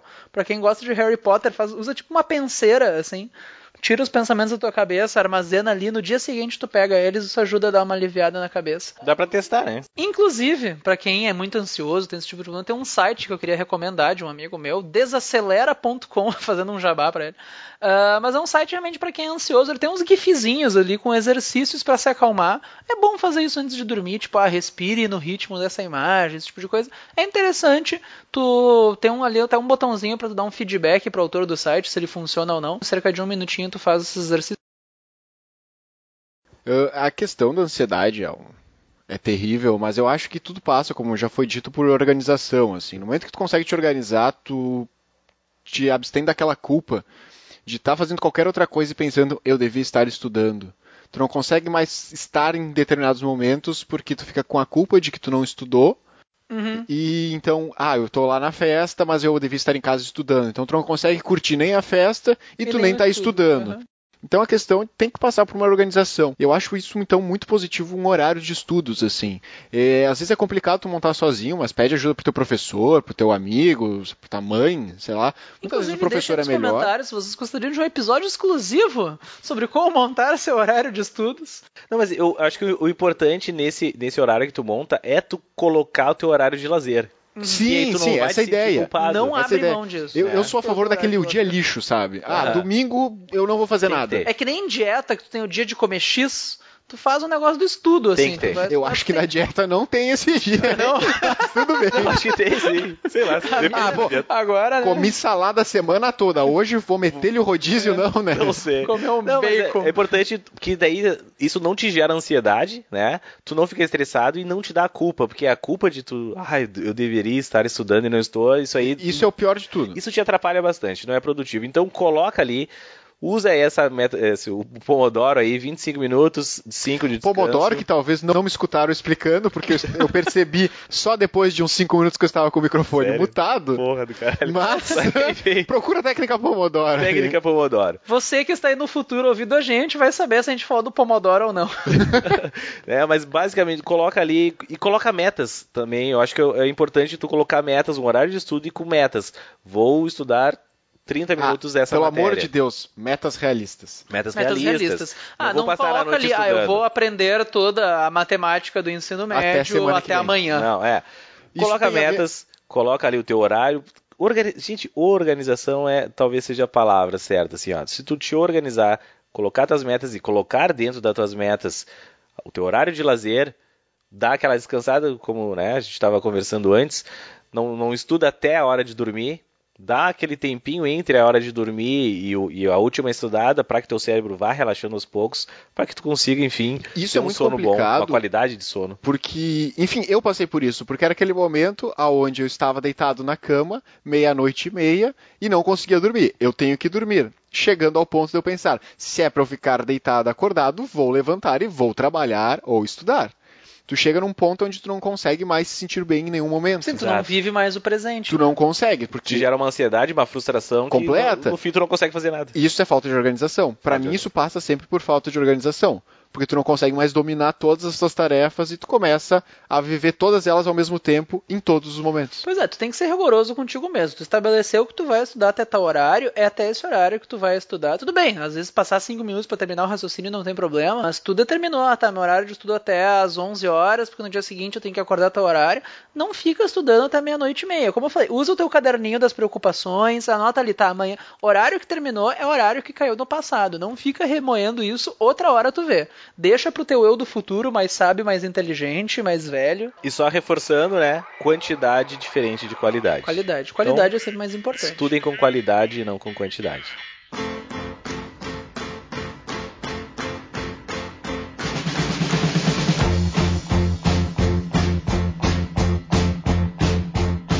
Agregando um pouco a isso, a gente poderia dividir as pessoas de. Ah, nem, não só as pessoas, a gente poderia dividir. Os cachorros, os legumes. É. a gente poderia objetos. dividir, assim, em quatro momentos, assim. O conhecimento em quatro etapas. partes. Etapas. A gente tem as coisas que a gente não sabe que a gente não sabe. Nós nem temos conhecimento É daquilo, 100% então ignorância. Tu não sabe Isso. nem aquilo que tu eu posso não sabe. aham. saber que eu não sei. Sim, então, tu sabe a física, tu nem sabe quais são os conteúdos de física, tu só sabe que Exatamente. tu não sabe nada. aham. Existe eu sei que eu não sei, ou seja, eu sei que aquilo existe, mas eu não sei como é que funciona. Ah, eu sei que existe cinemática, MRV, MRV, mas eu não sei nada sobre isso. Tu já conhece os títulos, pelo menos. Isso. Existe o oposto, que eu não sei que eu sei.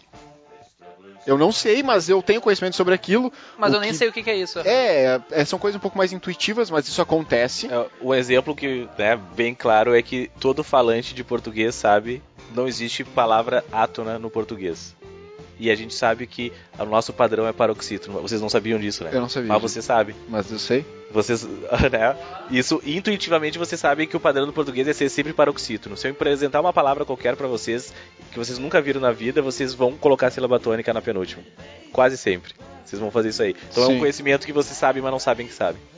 Ah, e é por isso que as regras Pô. da acentuação, então, das paroxítonas. É. Ah. Ah, viu? Ah, Deu- você tá fazendo sinapses aí, eu tô olhando. Sim, no fundo tu tá avisando quando que uma palavra tá que deveria ser que paroxítona e não, é. Exato.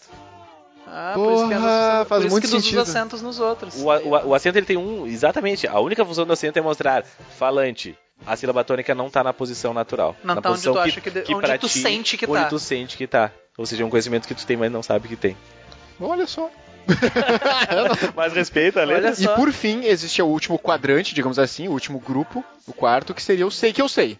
Então, eu sei que eu conheço as fórmulas de, de física, eu sei somar, eu sei disso. E por incrível que pareça, a ideia é sempre levar ah, todo o conhecimento que tu tem para dois casos específicos: o que o sei que sei Sim, opa, e, e o é que bom. sei que não sei. É mais importante eu saber o que eu não sei do que não saber algo que eu sei. Peraí que eu me perdi. É, peraí. De novo. Vamos de novo. É mais, o sei que sei é o óbvio, certo? aham. Esse Sei. Eu sei quais são os assuntos e eu sei eles. exatamente Foda. seria um Então, mundo foda. perfeito. Eu sei que isso é isso aqui toda a matéria de física e sei que isso aqui vai aparecer. Por incrível que pareça, o outro caso não é ideal, mas O o, segundo o segundo melhor melhor caso é o sei que eu não sei. Eu sei que isso aqui é física, mas eu não sei resolver essa questão. Entendi. Tu sabe qual é o assunto, pelo menos, embora tu não conheça ele. Pega a prova de ciência da natureza, que é química, física e biologia do Enem. Primeiro passo é tu saber que aquela questão é de física, é de química ou de biologia. Eu sei o que, que é. Agora tu eu pode vou- não saber a resposta. Eu posso não saber mas a menos tu resposta. entendeu a pergunta. Mas eu sei que eu não sei aquilo. Então, eu sei que não é química, eu sei que é física. Então, ok, eu já excluo biologia e química, vou Sim, em busca do tá num conhecimento grau na física. de conhecimento. Aham. Além disso, eu sei que em química funciona muito bem. Agora vocês vão poder me dizer se na física, se em português, enfim, funciona.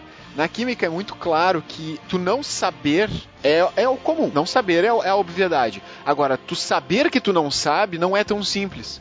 E tu consegue fazer isso muito bem. Então, se tu pegar a prova de química da URGS, do Enem, da FUVEST, seja lá onde for, tu conseguir me dizer qual é o conteúdo, já é um grande passo para te começar Sim. a ah, Isso acertar. é uma questão de eletroquímica. Exatamente. Eu sei que isso aqui é uma questão de química, eu sei que é uma questão de eletroquímica, mas eu não sei resolver.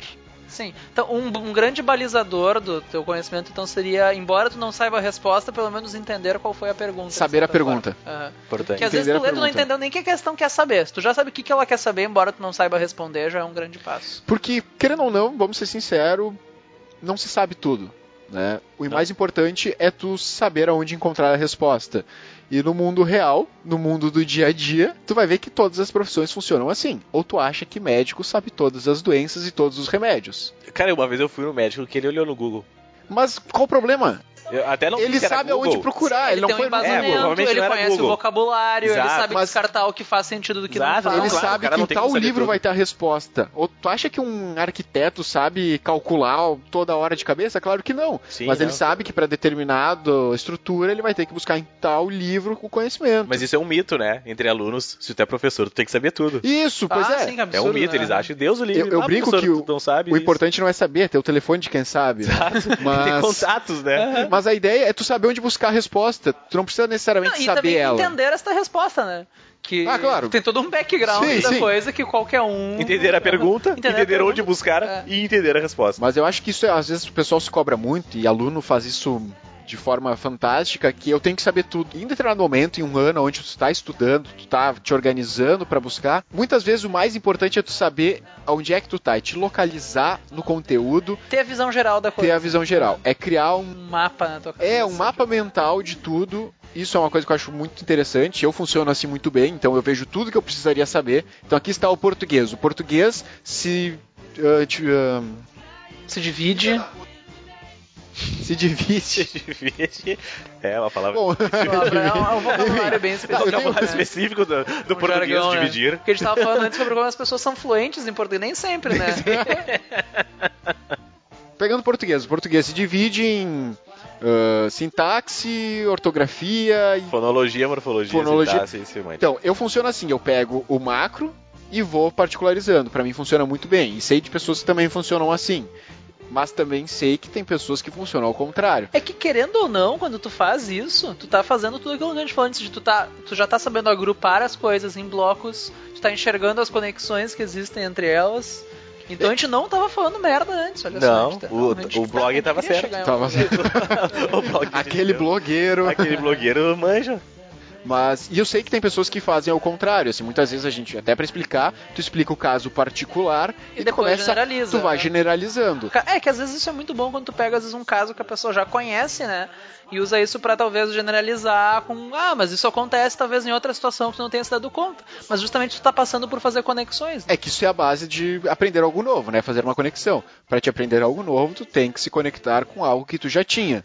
Não adianta eu querer te explicar alguma coisa se tu nunca vivenciou aquilo. Ah, é exatamente como ficar dentro de uma nave no espaço. Isso não vai fazer nenhum sentido pra ti, porque tu nunca foi numa nave dentro do espaço, então tu não consegue criar uma conexão. Existe, existe a teoria até de que no fundo a gente só aprende via analogias, né? Tu nunca aprende uma coisa tu 100% podia fazer uma zero. analogia Sempre parte de alguma coisa que tu já conhece e só vai estendendo elas, Sim. assim. Tu Então, tem no que fazer. É, tu não tem tu como aprender ligar, com é. base em alguma coisa tu nunca viu. completamente isolada, que é justamente isso. Tu não tem como aprender com base na experiência de estar em uma nave. É, mas o daí tu como já princípio começa a fazer conexões. das sinapses, né? É. Basicamente a gente vai ligando coisas que a gente sabe até chegar em algo que a gente não sabe.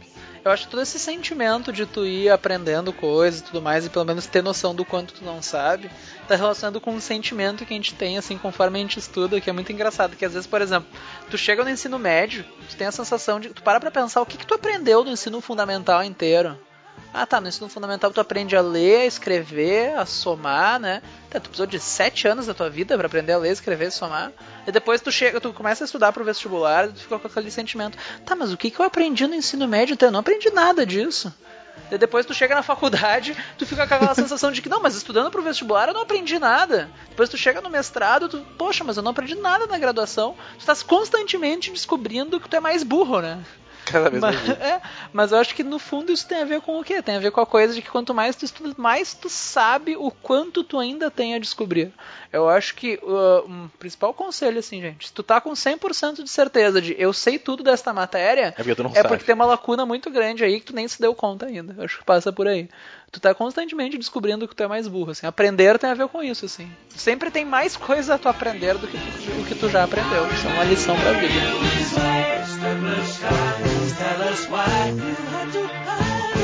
Vamos a mais uma dica então: fazer exercícios físicos. Existe uma pesquisa bem forte que aconteceu na- em Harvard, na Universidade de Harvard. O cara fala Ó. Harvard que a galera, ó, Harvard, tá ligado? É um canal no YouTube É um fantástico. canal canal no fantástico YouTube, que tem no. YouTube.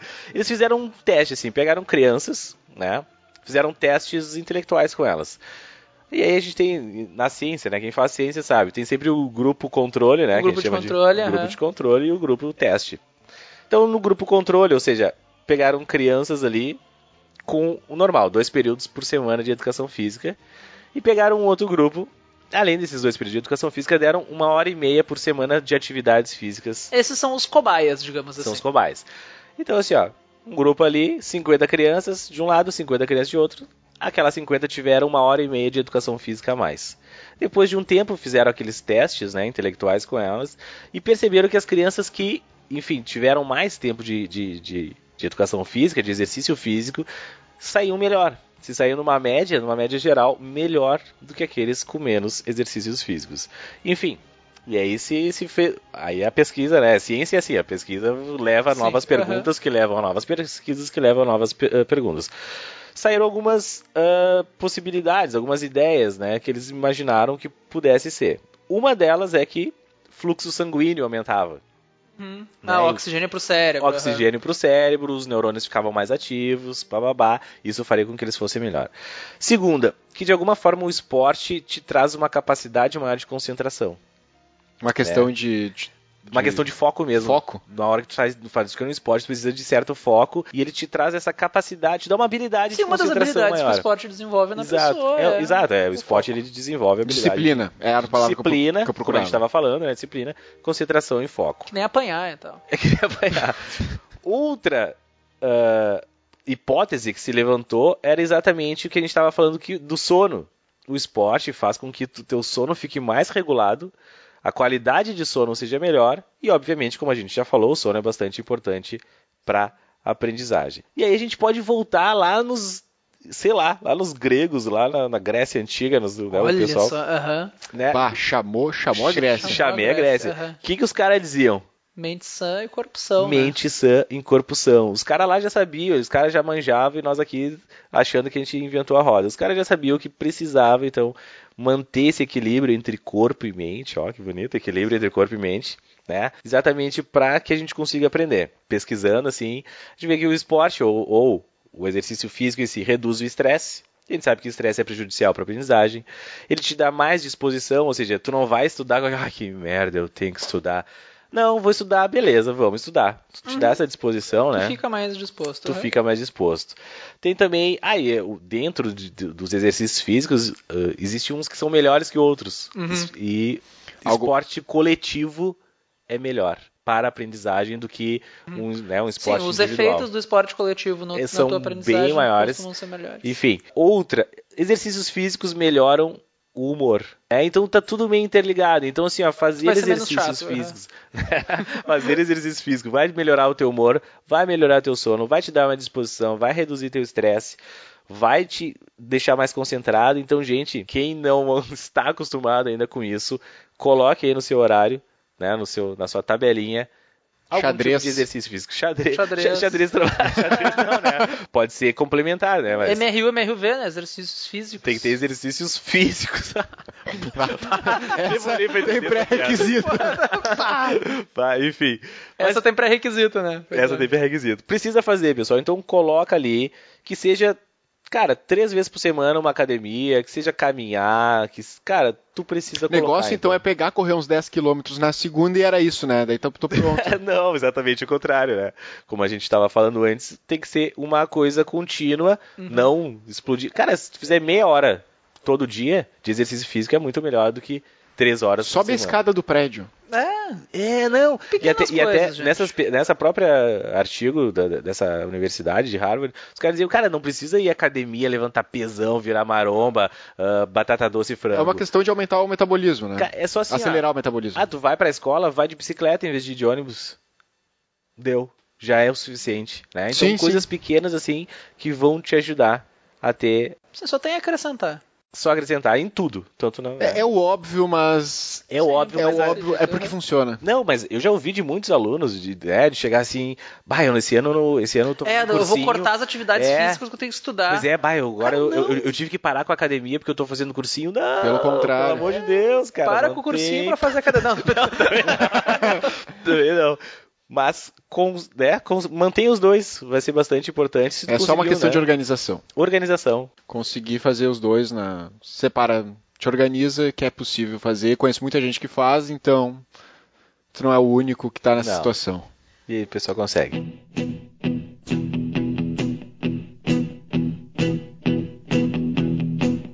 When I wake up, well, I know I'm gonna be, I'm gonna be the man who wakes up next to you.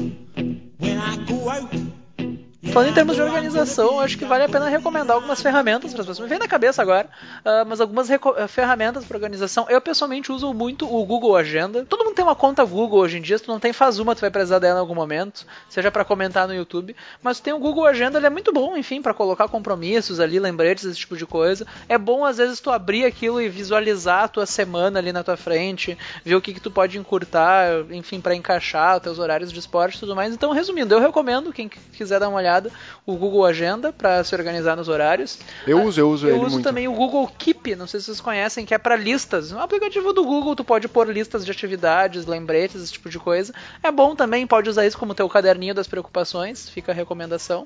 O uh, que mais? Não sei se alguém tem mais Existem vários sites também que se tu tem problemas para se livrar da internet, do Facebook, tem sites que bloqueiam o acesso por um tempo e tal, que é uma é, questão mais de, de, de, corta de disciplina. Ele... É, tem que desligar o modem da tomada também. É, não, mas às vezes realmente mas existem, tu não consegue. É, tu não, não consegue. Sim, sim, sim. ferramenta de estudo, tu não quer, sei lá, desligar a internet. É, trom- é. Não posso trancar o, jogar o computador no vaso também, porque eu vou assistir uma videoaula para estudar. Mas tem ferramentas que daí, sei lá, tu dá a senha pra tua mãe, tu não vai conseguir acessar o teu Facebook até tal horário. O cara tá espancando a mãe pra nascer. Mas me dá senha, ué, pá! E seria mais pro início do estudo, no início do ano, assim, no momento... Depois que tu cria o hábito, né, como tudo, a gente, tudo isso que a gente tá falando é exatamente para que vocês criem o hábito. Depois que tu criou o hábito, não precisa mais. Tu já criou o hábito, tu já A tá. questão, uma outra coisa importante também é, é o hábito da, do horário, como foi dito, da alimentação tudo, mas é um, um, método também de como tu vai seguir o estudo, se tu vai ler o livro, depois fazer exercícios, se tu vai fazer um resumo, se tu vai assistir uma aula, como que tu faz isso? Eu sempre gostei de tentar fazer os exercícios, eu pegava a lista de exercícios, tentava fazer, marcava todas, voltava, estudava o assunto e depois refazia a lista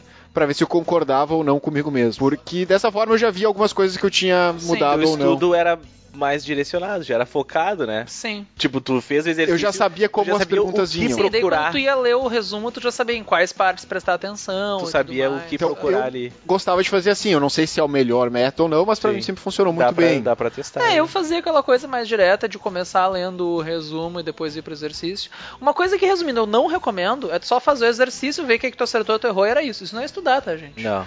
Tem que ler o exercício, tu tem que em algum momento também, seja antes, seja depois, ir pro teu resumo, pra teoria também, pra, enfim, não é só, ah, tá, eu errei esse exercício, daqui uma semana eu peço lá pro professor como é que fazia, era isso. Não, Justificar eu- a eu gosto Tu resposta, foi pra né? aula e tu copiou aquele assunto por algum motivo, tá, gente? Tu fez anotações ou tu tem apostila, é pra Ou tu olhar tirou pra foto elas, do gente? quadro. Pelo amor de Deus, né? É, tu tirou foto do Um quadro, erro muito olha pra comum, essa foto, gente. um erro muito comum é tu copiar e nunca abrir o caderno, né? Clássico. Ah, vou estudar pelo livro. Tá, mas então por que diabos?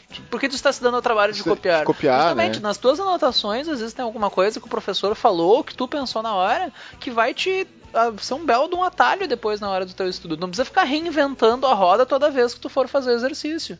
E às vezes tu olha e tu vai direto para exercício, tu se frustra, ah, mas eu não sei fazer isso, não entendi nada. Tá, mas tu deu uma olhada nas tuas anotações, tu não tem obrigação de lembrar 100% da aula na primeira vez que tu vai fazer o exercício. Mas dá uma olhada nesse teu Uma, resumo. uma coisa né? interessante nos exercícios é sempre deixar alguma observação neles, assim. Tu resolve o exercício e, e bota uma observação sobre o conteúdo. Isso funciona muito bem em exatas, não sei se no português, mas eu lembro de fazer algo parecido em história, em geografia também. Quero deixar uma observação, uma frase, que era algo que realmente que era o pulo do gato para resolver a questão, assim.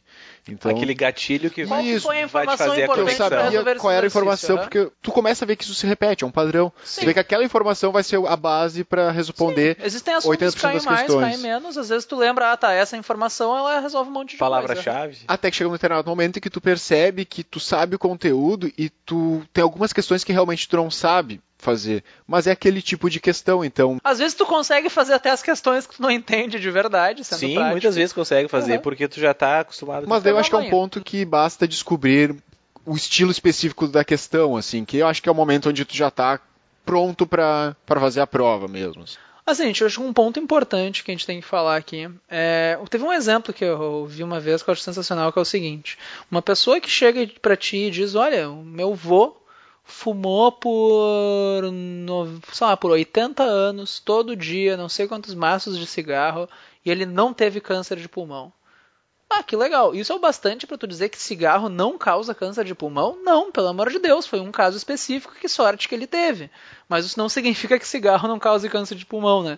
Então tome cuidado, gente, com um exemplo específico não te diz como que as coisas funcionam na média. Não é tu pegar aquele exemplo, não, porque o meu primo ele estudava quatro horas por dia, ele não anotava, ele passou de primeira em medicina. Ah, porque o fulano fazia tal coisa e funcionou. A gente vai ser bem sincero com vocês, gente. O que a gente está falando aqui para vocês é o que funciona na média, é o que funciona para o maior número de pessoas. Por mais que a gente tenha brincado com essa coisa de blogs e tudo mais, a gente não tirou essas coisas que a gente está falando aqui da bunda, tá? São É, anos não. de experiências que a gente tem nas costas, ah, pesquisas que realmente a gente fez algumas coisas específicas para esse programa. Tomem cuidado com os exemplos específicos. Não peguem um ponto isolado do amigo, do fulano, da prima, da tia que fez tal coisa e achem que isso é a regra geral, tá? Assim, ó, não fantasiem uma- um, um ano de estudos, não vai ser fácil, isso nunca é, então não adianta fantasiar achando que vai ser tudo maravilhoso, tudo vai ser fácil, eu vou chegar em casa, vou ligar uma chave onde tudo vai entrar na minha cabeça, eu vou aprender tudo. Não, é difícil, tem vários percalços, tu vai bater cabeça, vai se frustrar algumas vezes, mas eu acho que o que realmente separa quem passa de quem não passa é quem vai acontecer todas essas coisas, mas vai continuar mesmo assim estudando e mais dar um gás a mais para chegar no fim do ano pronto para fazer a prova. Não é o tombo que tu leva, né? Como tu se levanta, né? Rock, Balboa Rock, Pensadora do século XXI. mais um pensador que a gente Uhum. usou.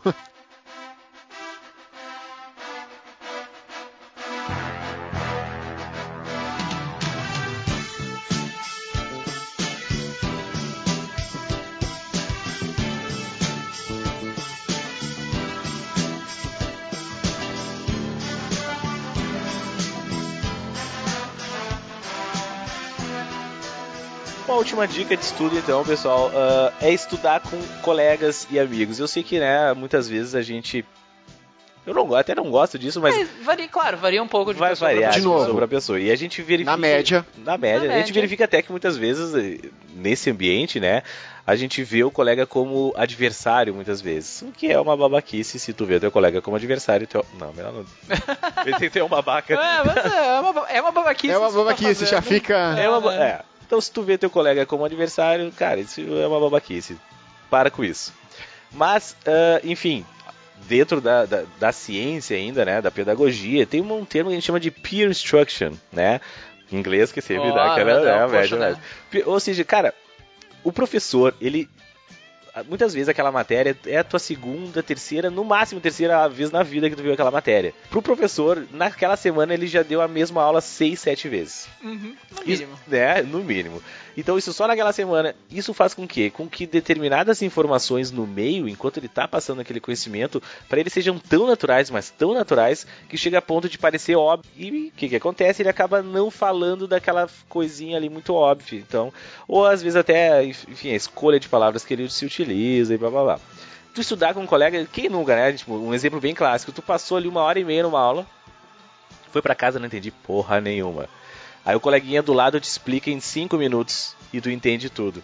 Cara, isso é bem simples, porque ele tá no mais ou menos no mesmo nível de conhecimento que tu. Ele Aquilo vai que tu saber tava usar, falando, é, ele né? vai saber usar o vocabulário. Ele vai saber usar um Uhum. vocabulário para quem precisa saber aquilo ali. Então, estudar com um colega traz muita efetividade. Então, assim, ó, sempre que puder, sempre que conseguir, estuda com um coleguinha, isso vai ser importante, vai te ajudar. Tu vai ensinar aquilo que tu ensina, que tu sabe um pouco mais. é isso- justamente aquilo que a gente falou. Uma das melhores maneiras de estudar é explicar o É conteúdo explicar. outra pessoa. É isso que E o que tu não É souber, um troca-troca, o né? colega vai te ensinar. Só, só tem a ganhar. Os dois Ganha, só tem a ganha, ganhar. né? É É, ganha-ganha, ganha, win-win, aham. né? Todo, todo mundo sai ganhando nessa aí. Então, sempre que possível, grupos de estudo, cara, façam isso aí que vai ser importante pra vocês. Nem que seja só para discutir a matéria. Ah, vamos conversar sobre isso, tu Vamos só começa, conversar. pode. Aham. Pode Tu acabar acha- o- Ah, acho uma merda. Eu também não entendi nada. Também não. É, É, no bar. Dá um conforto. Dá um Sendo bem sincero, isso dá um conforto. Às vezes, tu tá mais tranquilo, vale mais a pena do que É aquele bom ouvir, conhecimento né? que o cara ia te Claro. passar e que talvez é capaz de não cair na tua Não, prova. até porque. É bom ver que os outros também estão na merda, né, Até gente? porque Isso te reconforta. vestibular e Enem, tu não tem que acertar um número mínimo, é quem acerta mais. Então, se tu sabe que ninguém sabe, tá todo Aham, mundo na merda, aham. então foda-se, tá todo mundo na merda. Se eu souber um, eu, eu entro. O né? importante é acertar mais que os o outros, importante né? é Não acertar mais tudo. que os outros. Então, assim, ó, se tu vê que tá todo mundo na merda, meu, te relaxa e aproveita a merda. Mas enfim. Mas é, é- mas é, É bem justamente isso. É que nem aquela história, tá tu e um amigo teu fugindo de um leão, tu não precisa correr mais rápido que o leão, né? Tu só precisa correr mais Mais rápido, que o teu rápido amigo. Isso aí, né? Então atividades Isso em grupo, gurizada. É o importante, é não ver o né? colega como adversário.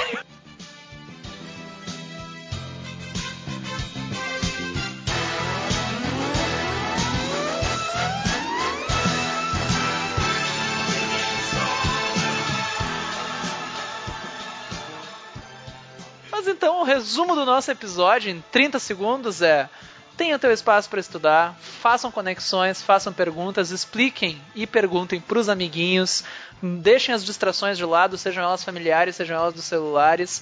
Revisem os assuntos. Se tu tem um hora, monta o teu horário de estudo, se tu já faz pro, vai pro cursinho, vai pra aula, coisa assim, aproveita esse horário que tu tem do cursinho para usar como guia da carga horária de estudos que tu vai ter. Façam resumos, principalmente na mão, gente. É o ideal. Tô dizendo, na cara dura, é o ideal no computador, tu pode fazer, vai estar errado, melhor é fazer na mão. Quer fazer do jeito faz, mas ó. Eu avisei, né? Eu avisei. E mantenha os teus horários de lazer, principalmente encaixam em esporte aí no meio, Isso que aí. é importante. Varia os estímulos, sono, exercício físico. Cara, a Isso é fórmula suce- ideal. Essa é a receita do sucesso da vida. É a receita do Esse sucesso, é o sucesso da, vida. Quem não ouviu esse nosso podcast, ó, se ferrou. Ou a pessoa pode só ouvir esses 15 segundos, né? que- Eu tenho uma, uma- mais uma dica, que aí já entra numa coisa mais humana. Usar né? filtro solar, né? né? Usar solar, filtro- um negócio mais humano. Gente, é atitude, né? Sempre que a gente pensa assim, atitude. Tem, e aí a gente já entra num- numa, numa vibe mais Meio segredo, né? tipo esse segredo, Uhum. né? Você acredita, acredita, não acredita, enfim.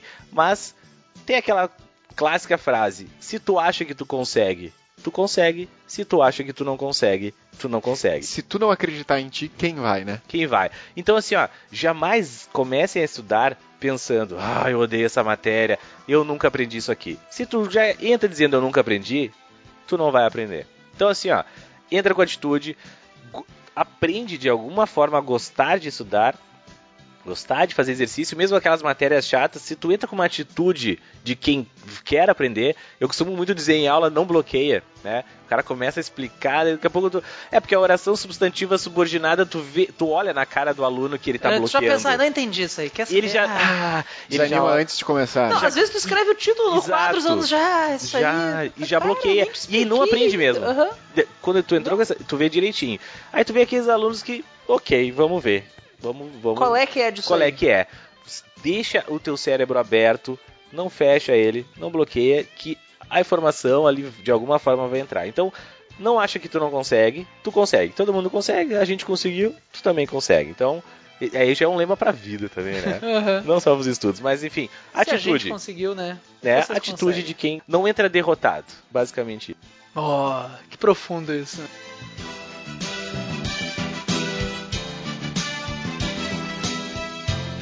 Pessoal, é aquilo, tu tem que acreditar, tem que ter uma atitude. Por exemplo, a gente tá aqui fazendo esse podcast. Tem mais do que quatro pessoas que ouvem? Não, não tem. Mas a gente tá aqui, né? Acreditando. forte. Acreditando.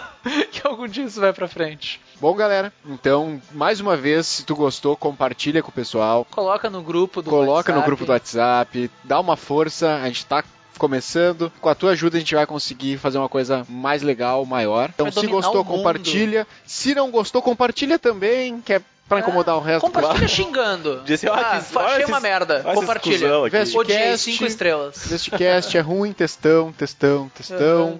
E é isso aí. Então é isso aí mesmo, pessoal. A gente tá aí. Estamos trabalhando hoje pra vocês, né? Ah, Então, pois é, mas na a gente deu média. várias formas, né? Então vocês, até que vocês vão encontrar a forma de vocês e, e vão conseguir. Então dá o like ali, curte a nossa página, avisa os coleguinhas, avisa os amigos e vamos seguir. Logo mais a gente vai ter novidades aí, estamos pensando em coisas legais para trazer para vocês, né? Então acompanhem, acompanhem os próximos episódios aí que Por favor, um feedback é muito importante. Ah, Feedback Então, é muito importante, por favor. gente. A gente tá começando, a gente recebeu agora as primeiras dúvidas e tal dos nossos ouvintes, os É. vestcatchers. A gente quer responder dúvidas no programa também, gente- sugestões de assuntos, sugestões, comentários, críticas. Mandem carta pra caixa postal, enfim. Vestcast, a gente Vestcast. digita isso no Facebook, tatua Tatua o logo Na e cara. na um cara. abraço. Aham. Muito obrigado pela atenção e, E Até a próxima. Até a próxima.